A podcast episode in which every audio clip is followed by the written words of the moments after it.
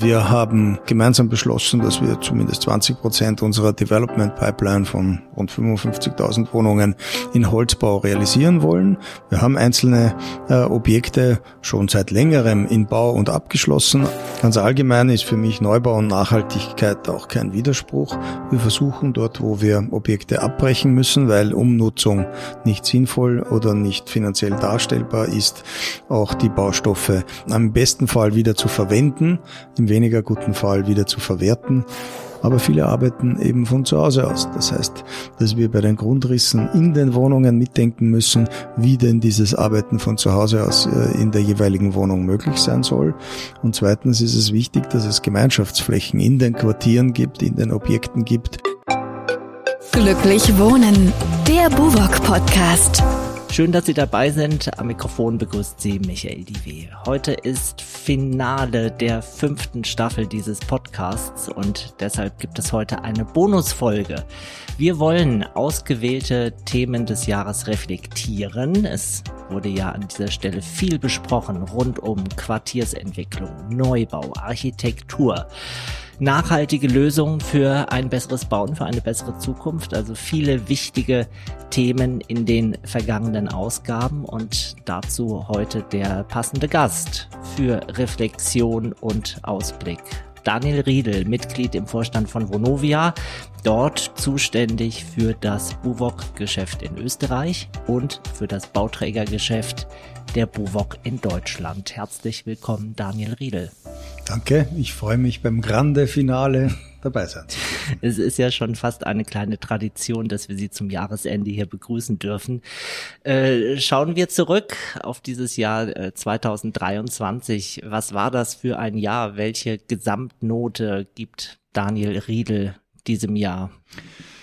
Wenn wir zurückblicken, dann taucht da sofort auf, dass es ein schwieriges Jahr war. Die Rahmenbedingungen ähm, fürs Development, für die Wohnprojektentwicklung haben sich deutlich verschlechtert. Von den furchtbaren Kriegen in der Ukraine und in Israel zu Lieferkettenthemen, die damit ja in Zusammenhang äh, stehen oder standen. Der Energiekostenanstieg, der zu extrem hoher Inflation geführt hat, die hohen Baukosten, die uns weiter beschäftigt haben, der extreme Zinsanstieg, der von der EZB kam, um die Inflation äh, zu bekämpfen, ähm, das Thema Leistbarkeit von Wohnungen im Eigentum ist durch die viel höheren Zinsen ähm, deutlich äh, schlechter geworden. Es gibt äh, klaren Rückgang bei der Nachfrage von Eigentumswohnungen die Nachfrage nach Mietwohnungen, nämlich nach dem Verkauf von Mietwohnobjekten, ist deutlich zurückgegangen. Ähm, dann haben wir auch noch das BGH-Urteil vor kurzem ähm, in Empfang nehmen dürfen, was für Finanzierungschaos bei der Energiewende und allen Förderungen sorgt.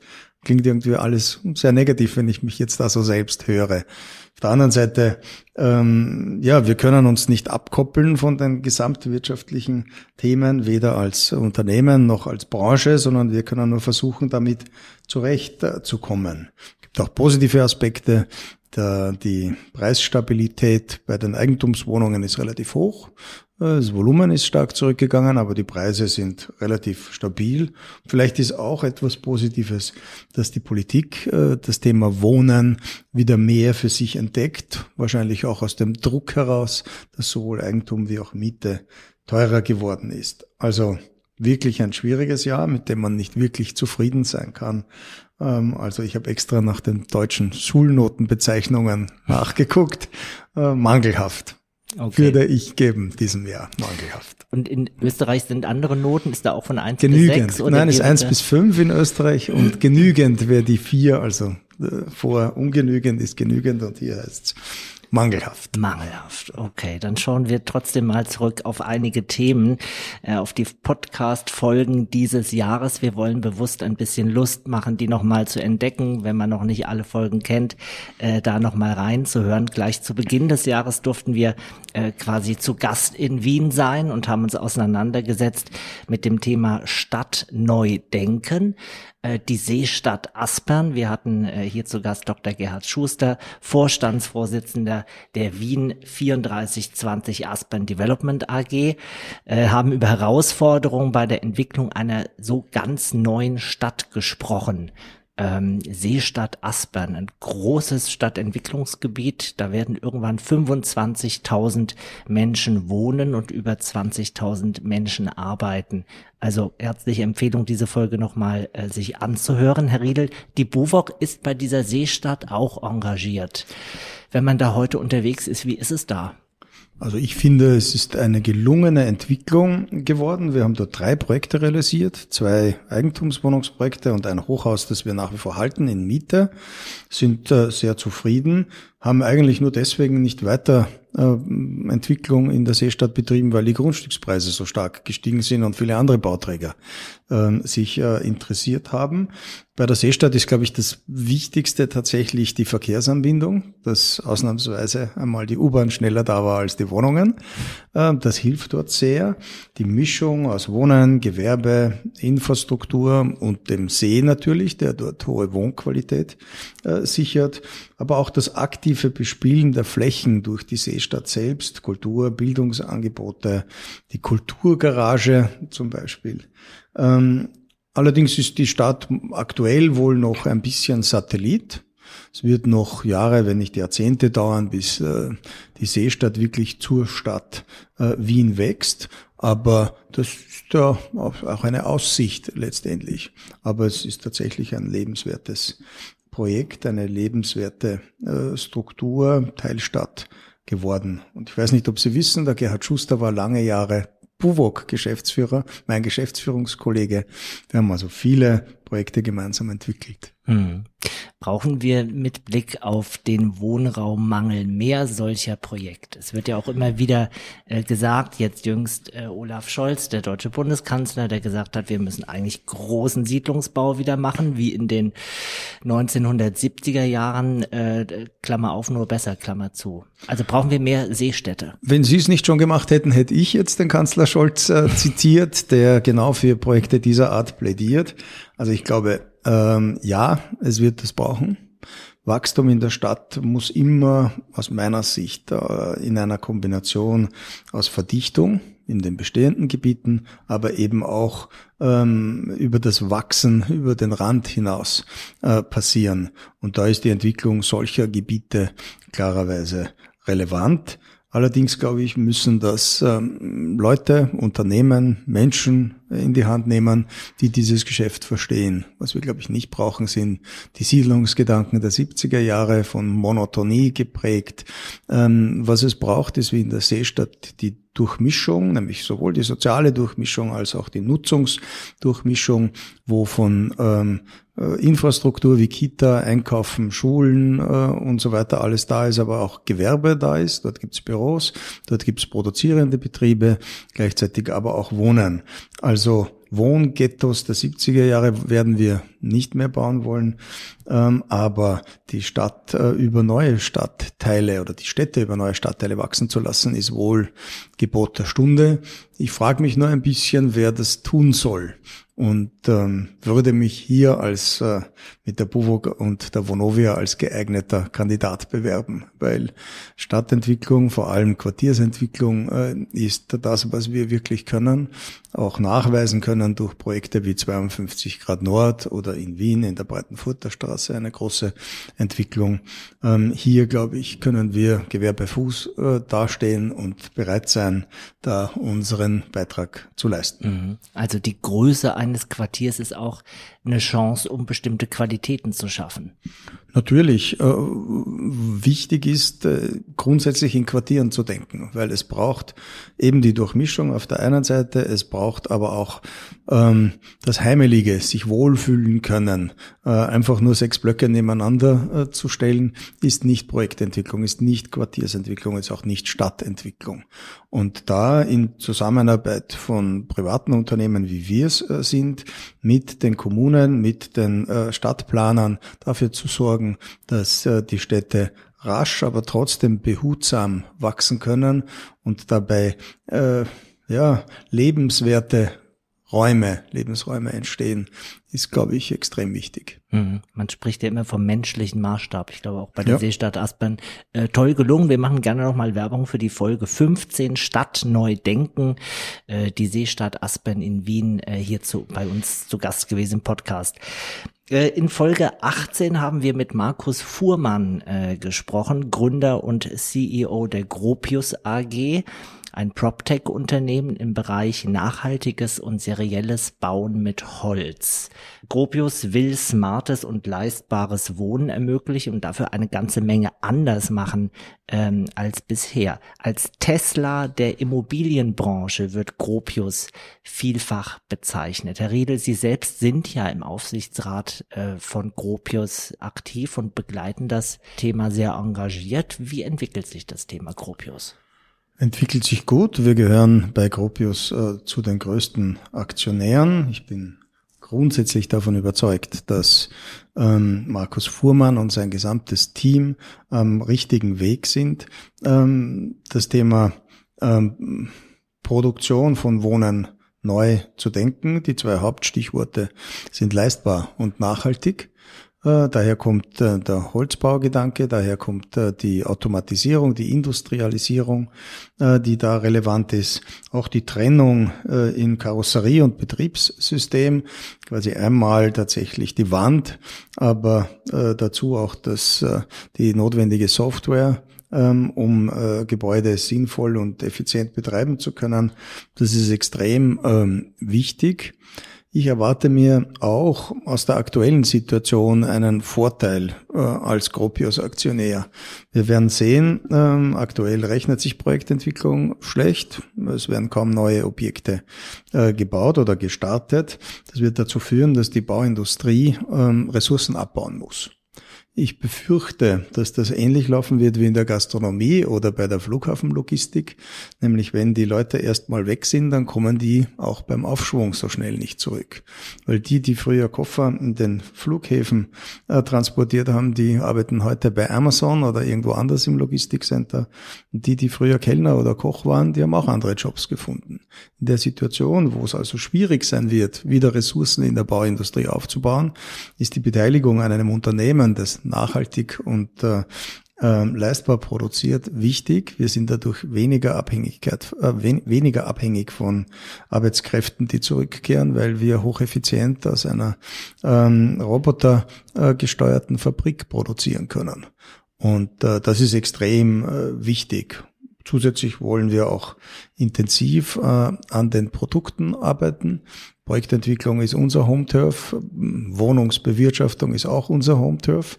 Es braucht aber gerade Typen wie das Team von Gropius, die Out-of-the-Box-Thinking betreiben. Also eigentlich nichts so hinnehmen, wie es bisher gemacht wurde.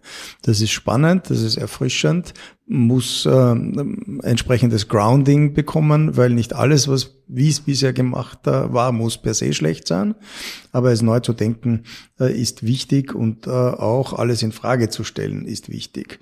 Daher, wir suchen Synergien zwischen den zwei Unternehmen. Wir haben mittlerweile zwei Objekte identifiziert, wo wir es auch einmal einfach ausprobieren wollen, mhm. wie es denn funktioniert mit der Kooperation. Aber ich erwarte mehr aus der Zusammenarbeit mit Gropius viel und denke, dass wir ideal zueinander passen. Wenn das Produkt äh, einmal für die Vonovia, für die Bovok passt, dann passt es mit Sicherheit auch für den Rest der Projektentwickler, die ja die Kunden letztendlich äh, vom, vom, vom Industrieunternehmen äh, Gropius sind. Mhm. Was auffällig ist bei Gropius, dass der Baustoff Holz im Mittelpunkt steht. Äh, hatten wir auch hier äh, im, im Podcast äh, die Koalition für Holzbau zu Gast, eine Initiative von äh, Bauenden und Planenden, die den Rohstoff Holz als Baustoff äh, nach vorne bringen wollen. Die BUWOG ist dort auch engagiert. Insgesamt dieses Thema Holzbau, wo sehen Sie das? Wie hat sich das entwickelt, vielleicht auch in den letzten in den letzten Monaten? Ähm, extrem wichtig für uns, also einen Baustoff zu verwenden, der CO2 bindet oder schon gebunden hat, ähm, ist extrem wertvoll. Während andere Baustoffe in der Produktion CO2-Ausstoß äh, erzeugen, ähm, ist Holz eben ein Baustoff, der CO2 schon gebunden hat und dadurch, dass wir es verbauen, auch weiterhin bindet. Ähm, finde ich wichtig. Ähm, ich will mich nicht auf Holz als einzigen Baustoff festlegen. Ich glaube, als Kaufmann wäre es nicht clever, ähm, sich da nur in eine Richtung festzulegen. Ähm, aber wir haben äh, gemeinsam beschlossen, dass wir zumindest 20 Prozent unserer Development Pipeline von rund 55.000 Wohnungen in Holzbau realisieren wollen. Wir haben einzelne äh, Objekte schon seit längerem in Bau und abgeschlossen, andere aktuell äh, in Bau, wie zum Beispiel in Berlin, Kaulsdorf hier die Hüggehöfe, die wir unlängst äh, auch der Frau Bundesbauministerin Geiwitz vorgestellt haben. Äh, also wichtig für uns, äh, in Holz zu bauen, aber auch wichtig, dass wir nicht müde wären, darauf zu drängen, dass die Rahmenbedingungen für vieles äh, im Holzbau, nicht nur im Holzbau, ähm, verbessert werden. Ähm, mir ist in Erinnerung geblieben, dass Brennholz nach wie vor mit 7% Mehrwertsteuer belegt ist, Bauholz aber mit 19% Mehrwertsteuer belegt ist. Das macht das Bauen unnötig äh, teuer. Auf der anderen Seite haben wir 17 Bauordnungen auf Bundes- und Länderebene. Das erschwert generell das Bauen, das serielle Bauen, weil wir bräuchten Typengenehmigungen. Das heißt, wenn so wie der VW Golf einmal genehmigt wird, dann kann der in ganz Deutschland, eigentlich in ganz Europa auf der Straße fahren. Äh, bei den Gebäuden ist es leider nicht so. Wenn wir es einmal in Brandenburg genehmigt haben, heißt das nicht, dass wir im benachbarten Berlin das gleiche Gebäude auch so errichten dürfen. Da ist, glaube ich, noch Luft nach oben am Weg zur äh, weg von der Einzelfertigung zur Serienfertigung, zur industriellen äh, Produktion. Hm. Also der Föderalismus mit der Zuständigkeit äh, dann doch 16 verschiedener Bundesländer plus unterschiedlicher Gemeinden äh, macht es nicht gerade leichter. So ist es und übrigens ist es in Österreich genauso. Auch in Österreich ist das Bauen äh, und die sind die Bauordnungen Ländersache, also es kommt mir auch bekannt vor. Es macht es aber leider nicht besser. Das wäre jetzt gerade meine Frage gewesen, ob man sich da irgendwie etwas abgucken kann. Nein, da ist nichts abzugucken, sondern die Situation in Deutschland und in Österreich ist vergleichbar und in beiden Ländern bräuchte es mehr Standardisierung, Flexibilisierung ähm, und ich hoffe, wir können alleine dadurch was beitragen mit dem Startup äh, in Bochum, VSK, wo wir versuchen, den äh, Einreichvorgang für die Baugenehmigung zu digitalisieren, Routineprüfungen, die bis jetzt Menschen machen, eine Software machen zu lassen und ähnliches. Also der gesamte Prozess, wie man zu einer Baugenehmigung kommt, äh, muss effizienter und automatisierter werden, von künstlicher Intelligenz noch gar nicht zu sprechen. Also VSK Software, äh, das ist das Thema digitaler Bauantrag, genau. das Sie mhm. damit äh, voranbringen wollen. Genau. Und wo hängt es da? Weil das ist ja ein Thema, was man sich eigentlich vor zehn Jahren hätte wünschen können. Ähm, es warum, ist, nur nicht warum ist er noch nicht da? Genau, es ist nur nicht passiert. Äh, da helfen alle gut zusammen. Äh, die Stadt Bochum ist da Vorreiter mit dem entsprechenden Bauamt. Es gibt auch Unterstützung von der Bauministerin äh, in Nordrhein-Westfalen. Es gibt Interesse von anderen Kommunen, glaube ich nicht nur in Nordrhein-Westfalen. Also ich glaube, die Chance war noch nie so hoch, wie sie aktuell steht, da was weiterzubringen. Ich weiß, dass die Bundesbauministerin auch in einem anderen Bundesland einen Piloten betreibt. Also der Wille ist da. Ähm, allein mir fehlt noch ein wenig der Glaube, dass das schnell geht. Wo immer wir unseren Beitrag leisten können, weil wir finanzieren dieses Startup, äh, tun wir es, äh, damit wir alle zu schnelleren Baugenehmigungen kommen können. Und wir ergänzen gerne den Link zu den Kollegen von VSK Software in den Show Notes. Da gibt's dann äh, auf jeden Fall weitere Informationen. Und nochmal äh, herzliche Werbung für Folge 21, das Gespräch mit Sun Jensch von der Koalition für Holzbau. Da wird dieses Thema Holzbau und die Hürden, die ihm dann doch vielfach im Wege stehen, äh, nochmal ein bisschen äh, durchdekliniert. Im September hatten wir zu Gast hier bei uns Rainer Nagel, Vorstandsvorsitzender der Bundesstiftung Baukultur. Er plädiert für eine neue Umbaukultur, also insgesamt weniger abreißen, stattdessen vorhandene Gebäude sanieren, umbauen, aufstocken und ergänzen. Äh, hören wir mal rein in diese Folge. Also wir sind jetzt nicht diejenigen, die sagen, ähm, Abriss, ähm, Moratorium oder verbietet das Bauen gar nicht, muss man sich im Einzelfall angucken. Es gibt sicher auch gute Gründe, weshalb Gebäude, wenn sie dann schadstoffbelastet sind oder ähm, zu viele Probleme auf einen Punkt kommen, nicht mehr gehalten werden können. Zum Beispiel Betonkrebs in Parkhäusern ist so ein Thema. Aber ähm, wenn es ein schönes Gebäude ist, ein gutes Gebäude, dann empfehlen wir dreimal hinzugucken, ist da nicht was drin, was noch in die Zukunft geführt werden kann? Und kann man nicht durch Anbauten, Aufstockungen, Ergänzungsbauten viel mehr aus dem Bestand machen, als es nur abzureißen? Das ist ähm, vielleicht ähm, ein gutes Argument für diejenigen, die bereit sind, das so zu sehen. Und für andere würden wir sagen, in der Gesamtenergiebilanz, also falls du äh, vorhast, an dem Klima folgen und äh, an der Klimaverträglichkeit des Bauens auch mitzuwirken, positiv mitzuwirken, wovon wir ausgehen, dann ist es allemal besser, ein Bestandsgebäude umzubauen, als es durch einen Ersatzneubau äh, neu zu errichten. Also neue Umbaukultur wird da gefordert von der äh, Bundesstiftung Baukultur. Wie sehen Sie das Thema Umbau? Ist das eher eine Last oder ist es eine Chance, zum Beispiel bei äh, Quartiersentwicklungen im größeren oder im größten Maßstab? Ich denke, es ist beides. Grundsätzlich gehört der Umbau ohne Zweifel zur Königsklasse der Projektentwicklung. Es schlummern äh, in älteren Gebäuden immer eine ganze Menge von Risiken. Und ähm, auf der anderen Seite ist es sehr oft äh, leichter und auch billiger abzureißen und neu zu bauen. Gleichzeitig wir machen viele Brownfield-Entwicklungen, haben wir es A immer wieder mit denkmalgeschützten Objekten zu tun, die sowieso einzubinden sind. Und äh, außerdem entsteht durch die Verbindung von umgebauten Bestandsgebäuden und neuen Gebäuden äh, ein eigener Quartiersflair, äh, Identität ähm, eines Projektes. Das ist für uns von Bedeutung ähm, im ähm, in der Quartiersentwicklung und daher äh, sehe ich das eben nicht nur als Last, wenn es Kosten anlangt, sondern eben auch eine, als eine große Chancen, Chance, einem äh, Quartier Identität äh, zu geben. Ähm, wir haben dafür auch Preise bekommen ähm, beim Speicherballett und auch bei 52 Grad Nord, beide hier in Berlin, wo wir einmal denkmalgeschützte Getreidespeicher umgebaut, zu Wohnungen umgebaut haben und äh, einen Ziegelbau in bei 52 Grad Nord an der Dame äh, entsprechend revitalisiert haben. Und beides gibt eben den jeweiligen Quartieren ähm, Identifikation, Identität, äh, ein bisschen Brücke, Vergangenheit und äh, Zukunft. Mhm. Wir machen nochmal Werbung für die Folge 27. Dort also groß das Thema Umbaukultur, von der Baukultur zur Umbaukultur mit dem kompletten Interview mit äh, Rainer Nagel, Vorstandsvorsitzender der Bundesstiftung Baukultur.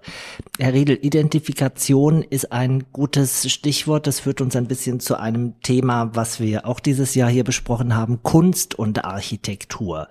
Ähm, manche Neubauprojekte werden ja mit Kunst am Bau begleitet, auch bei der BUWOG. Und wir haben gefragt, was kann Kunst leisten? Und haben in Folge 25 mit der Kuratorin und Kunstexpertin Alexandra Grausam hier im Podcast gesprochen. Und ich würde sagen, wir hören in diese Folge 25 auch mal kurz rein. Das Schöne ist, glaube ich, wenn zum Beispiel eine Identifikation ähm, stattfindet. Das heißt, wenn ich jetzt nicht sage, ich gehe im Wohnblock 3b, sondern ich gehe in den Wohnblock mit der Wolke oder mit der Zeichnung oder mit dem Sound oder mit dem besonderen schönen Teppich.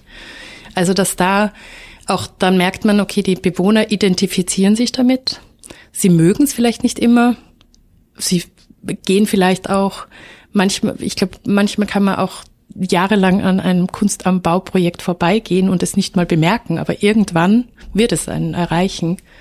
Und das ist das Schöne. Was ähm, auch die Kunst kann, sie kann in jedem Art von Maßstab agieren. Das heißt, sie kann kleinere Interventionen und sie kann aber groß wirken. Das heißt, es gibt sehr viele Möglichkeiten, wo sie aktiv werden kann. Und das finde ich auch sehr schön ja, die Möglichkeiten, wo Kunst aktiv werden kann und wirken kann. Das ist das Gespräch gewesen mit Alexandra Grausam, Kunstexpertin in Folge 25 bei uns im Podcast. Herr Riedel, ich weiß, Sie setzen sich auch sehr für das Thema Kunst und Gebäude, Kunst und Architektur ein. Ja, ist mir extrem wichtig. In meinem Leben spielt auf der einen Seite die Kunst eine wesentliche Rolle, aber auch das Thema Ästhetik eine wesentliche Rolle und beides muss nicht immer im Einklang sein. Ähm, das Thema Identifikation äh, ist gefallen, das Stichwort ähm, Identität zu geben, die Verbindung aus wertiger Architektur und vielleicht dem gewissen Etwas, das nochmal durch ein Kunstprojektanbau, äh, sei es in der Eingangshalle oder sei es in irgendeiner Form in der Gartengestaltung, in der Architektur, äh, in, in der Gestaltung von einem Hof äh, im Gebäude oder ähnliches. Ähm, das ist wichtig äh, und ähm, ich denke zurück, also es muss mindestens 30 Jahre her sein, äh, seitdem die Burg sich mit dem Thema auseinandersetzt. Das will ich auch gar nicht nur auf meine Fahnen heften. Der Gerhard Schuster hat äh, in der BUWOG damit begonnen, Kunst und Architektur und Bau miteinander zu verknüpfen.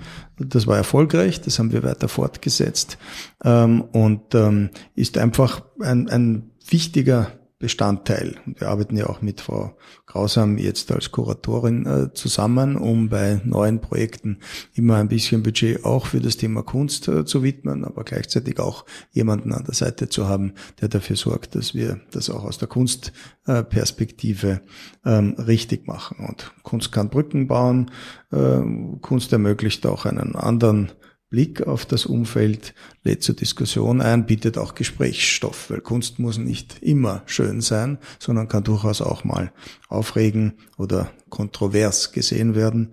Aber das äh, erzeugt ja auch Gesprächsstoff in der Nachbarschaft bei all den Herausforderungen, mit denen die Immobilienwirtschaft momentan kämpft, die Sie eingangs besprochen hatten, äh, die Zinsen, die Kostenentwicklung und so weiter, hat der Developer da Nerven, um sich mit dem Thema Kunst und Architektur auseinanderzusetzen? Oder ist vielleicht gerade jetzt die richtige Zeit, um auch das zu sortieren und die Weichen zu stellen? Also natürlich haben wir die Möglichkeit, nachdem wir bei vielen Projekten äh, gerade nicht bauen, sondern äh, nachdenken, wie es noch besser geht oder was wir noch anders machen könnten, sind auch, sind auch dabei, zum Beispiel Grundrisse an die Bedürfnisse der aktuellen äh, Kunden anzupassen. Es macht einen Unterschied, ob sie für die Zielgruppe 25 bis 35 Jahre bauen, äh, wo möglicherweise gerade Kinder da sind oder kommen, äh, oder ob sie für die Generation 55 plus bauen. Das ist aktuell unsere Hauptzielgruppe bei den Eigentumswohnungen, weil diese Zielgruppe eigenkapitalstark ist. Mhm. Und ähm, äh, daher adaptieren wir vieles ähm, bei den äh, Projekten, aber so, dass wir jetzt aufgrund äh, der nicht optimalen Rahmenbedingungen mal sofort äh, wertige äh, und gute Architektur aus dem Programm streichen oder Kunst aus dem Programm streichen, ist es nicht. Äh, wir wollen nachhaltig, zukunftsorientiert und langfristig entwickeln. Ähm, nur so können wir sicherstellen, dass wir dabei auch erfolgreich sind. Und dazu gehört auch, dass es gut aussieht und dass es Identifikation bietet. Genau, es muss sowohl die Funktion passen als auch die Ästhetik passen. Beides ist wichtig. Also Kunst und Architektur, ein Thema, das äh, irgendwie unterschätzt wird. Deshalb hier äh, nochmal äh, herzlich Werbung gemacht für Folge 25, wenn Sie die noch nicht kennen.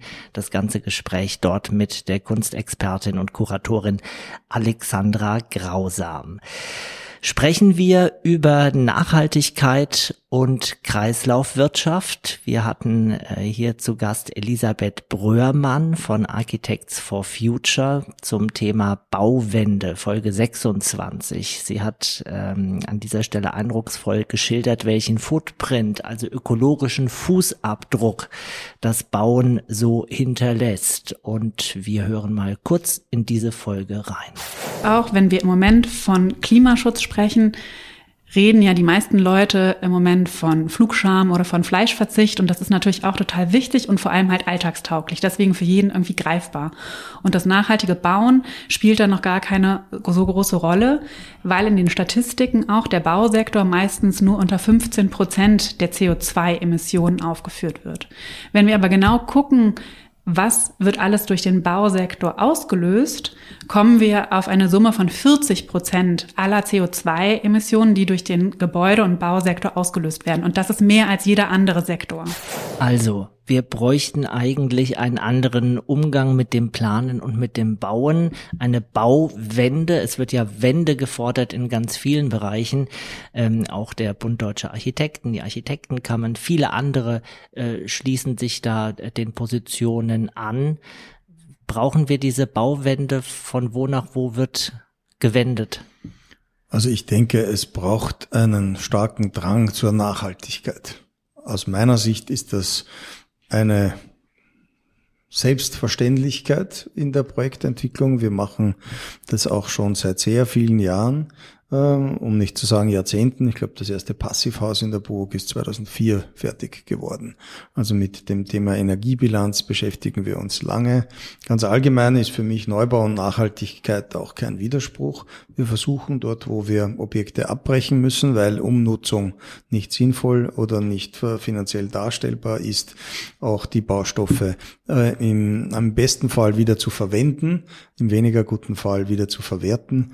Ähm, daher Recycling, Müllvermeidung ähm, ist ein relevantes Thema. Kreislaufwirtschaft. Wir sind zum Beispiel Mitglied bei Madasta, um die Materialien ähm, entsprechend ähm, in den Madasta in den äh, Kataster quasi einzutragen und damit auch den nächsten Generationen äh, das äh, Wissen um die verwendeten Baustoffe in einem Objekt weiterzugeben.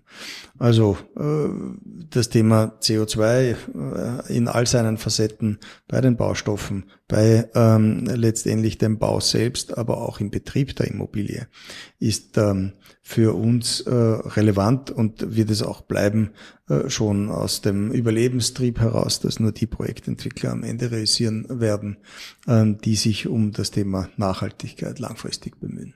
Also eine Möglichkeit, äh, die Weichen richtig zu stellen, damit das, was äh, irgendwann wieder gebaut wird, für mich nicht nur eine Möglichkeit, sondern eine Selbstverständlichkeit. Das ist mir wichtig. Das ist in der DNA der BUWOG seit Ewigkeiten drinnen und enthalten, ähm, dass wir über die Konsequenzen, die äh, unsere Handlungen, die Art, wie wir bauen haben, frühzeitig nachdenken und diese Konsequenzen eben in die Planung mit einfließen lassen. Mhm.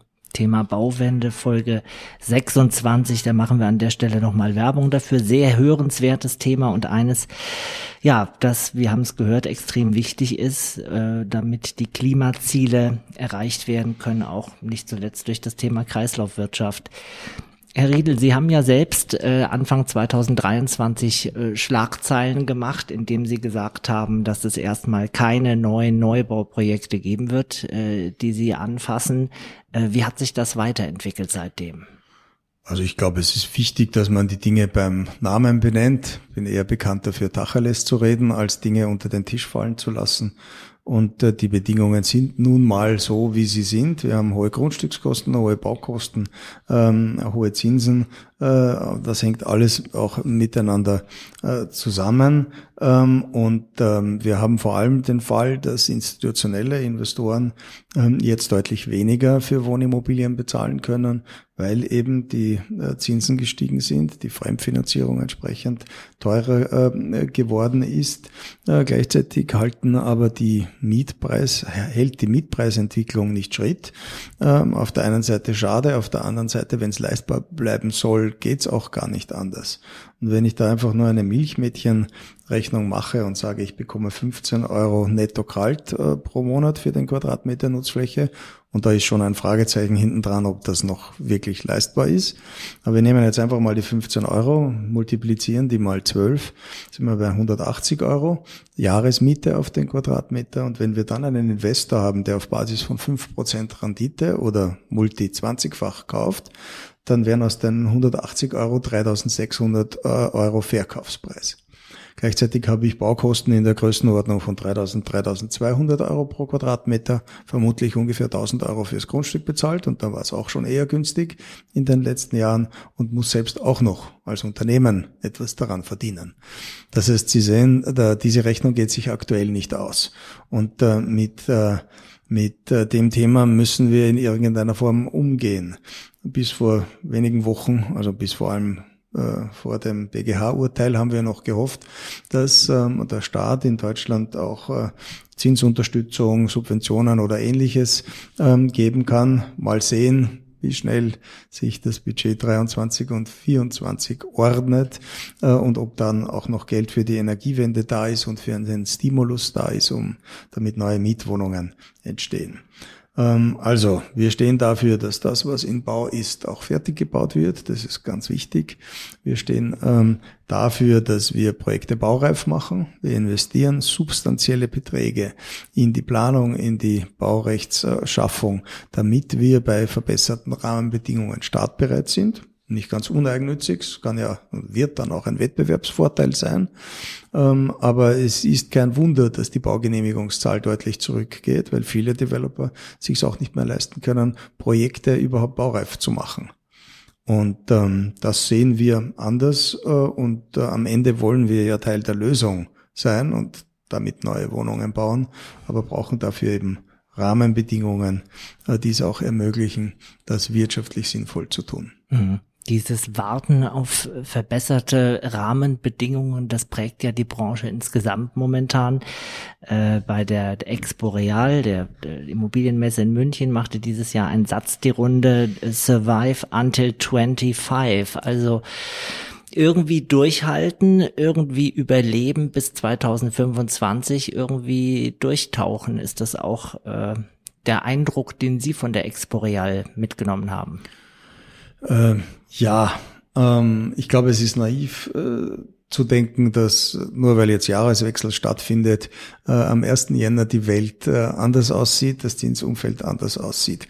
Ähm, das wird wohl nicht sein. Wir werden es auch noch mit einem harten Jahr 2024 zu tun haben. Hoffentlich entwickelt sich gegen Ende des Jahres ähm, die Situation zu einem besseren. Ähm, aber äh, grundsätzlich, glaube ich, muss man davon ausgehen, dass 2024 noch ein Jahr ist, wo man durchtauchen äh, muss. Große Akteure, wir sehen das in China, aber durchaus auch bei deutsch-österreichischen Unternehmen, äh, die ins Schwanken geraten äh, sind, ähm, kämpfen damit. Wir haben die ähm, tolle Situation, dass wir mit der Vonovia ein Mutterunternehmen haben, das auch entsprechende Miet-Cashflows einfährt, extrem langfristig und nachhaltig denkt und dass damit es eben möglich ist, ähm, die Projektentwicklungen weiterzutreiben, so dass wir bei besseren Rahmenbedingungen startbereit sind. Das ist so äh, ein zentrales äh, Element und ganz generell wollen wir als BUVOG in der Projektentwicklung für Verlässlichkeit und für Stabilität stehen, gegenüber allen Stakeholdern, gegenüber der Kommune, genauso wie gegenüber unseren Kunden, aber auch gegenüber unseren Partnerunternehmen, egal ob Architektinnen oder Architekten, Baufirmen oder andere. Wichtig ist, dass wir als stabiler und verlässlicher Partner gesehen werden. Das ist für mich der Schlüssel, äh, in diesem Geschäft langfristig realisieren zu können. Also schauen wir mal äh, in die Zukunft. Wir hatten passenderweise hier die Zukunftsforscherin Christiane Varga äh, zu Gast. Wie sehen die Städte der Zukunft aus und wie sieht der Wohnraum der Zukunft aus? Welche Entwicklungen spielen in die Wohnbedürfnisse äh, von morgen rein? Das war das Thema und hier äh, hören wir mal einen Ausschnitt aus dieser Folge 30 zum Thema die Zukunft des Wohnens.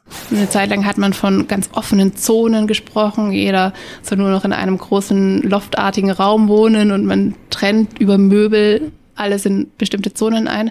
Ich glaube, da hat man auch gemerkt, das ist für viele nicht so stimmig.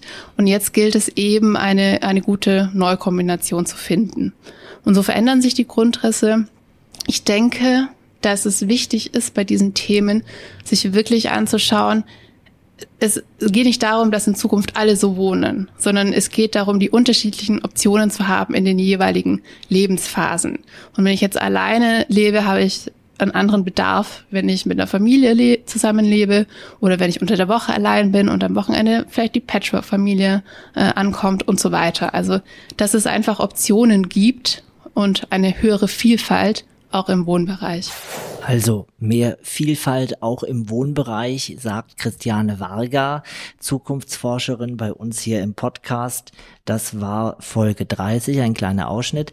Herr Riedel, wie bekommt man raus, was man heute bauen und planen muss, was dann in 20, 30 oder vielleicht in 50 Jahren äh, noch Spaß macht, den Menschen, die dann in den Wohnungen da drin wohnen? Zunächst äh, denke ich, dass es äh, bei der Zukunft des Wohnens eher um Evolution geht und deutlich weniger um Revolution. Ähm, das heißt, äh, das passiert in, in kleinen Schritten. Ich blicke auch nicht in eine äh, Glaskugel.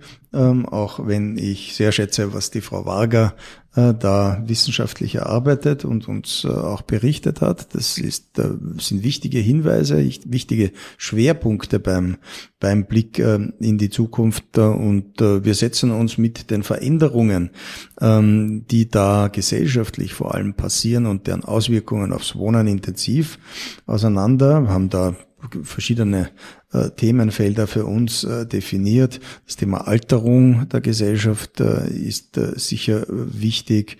Ähm, das Thema Schwammstadt, ähm, Versiegelung und so weiter ist, äh, ist wichtig. Äh, Schwammstadt meint Niederschlagswasser direkt am Ort zu bewirtschaften oder rückzuhalten. Sponge City ist so ein Schlagwort. Bei 52 Grad Nord haben wir das schon vor über zehn Jahren mit einem Wasserbecken ähm, realisiert, das nicht nur äh, Wasser zurückhält, das in Form von Regen ähm, oder Starkregenereignissen äh, da ähm, anfällt, sondern vor allem über die Verdunstung auch Kühlung im Quartier äh, erzeugt und so weiter.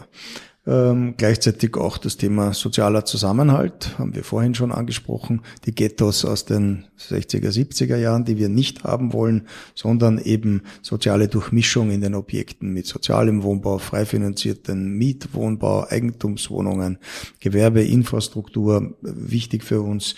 Ein zentrales Thema für mich ist ähm, Lifestyle New Work. Ähm, die Leute ähm, arbeiten vermehrt von zu Hause aus, sehen wir ja auch bei uns äh, in der Projektentwicklung. Wir brauchen zwar gewisse Tage im Büro, damit die Zusammenarbeit tatsächlich in den Teams auch gut funktioniert, aber viele arbeiten eben von zu Hause aus. Das heißt, dass wir bei den Grundrissen in den Wohnungen mitdenken müssen, wie denn dieses Arbeiten von zu Hause aus äh, in der jeweiligen Wohnung möglich sein soll.